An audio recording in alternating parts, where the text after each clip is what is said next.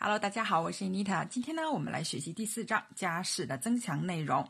第四个中心句是：The bank closes at three p.m. 银行三点钟关门。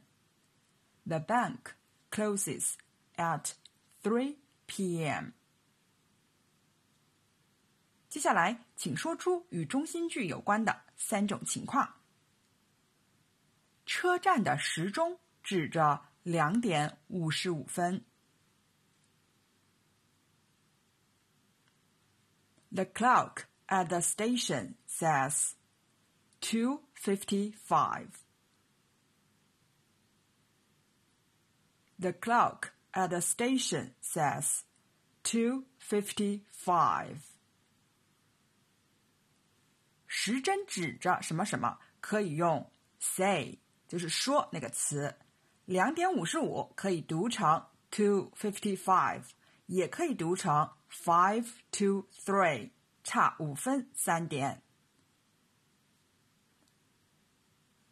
信号灯是红灯。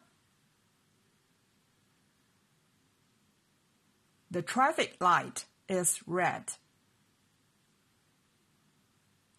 The traffic light is red.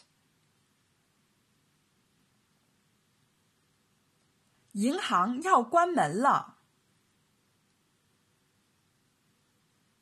The doors of the bank are closing. The doors of the bank are closing.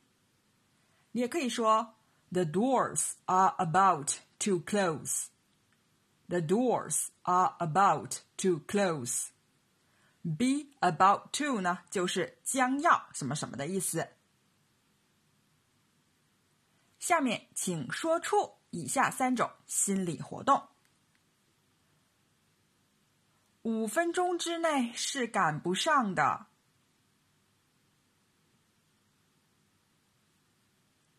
I don't think I can make it in five minutes. I don't think I can make it in five minutes.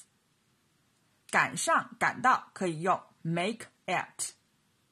这句话你也可以说：I don't think I can get there in five minutes. I don't think I can get there in five minutes. 赶快！为什么换灯时间那么久 ？Come on, why is it taking so long to change? Come on, why is it taking so long to change? 赶快呢，就常用 come on，要花这么长时间什么什么，就是用 take so long to 什么什么，或者也可以说 take such a long time? 请稍等。Hey, wait a minute, please. Hey, wait a minute, please. 好了，今天的内容就到这儿了，感谢大家的收听。Thanks for your listening。我们下节课再见。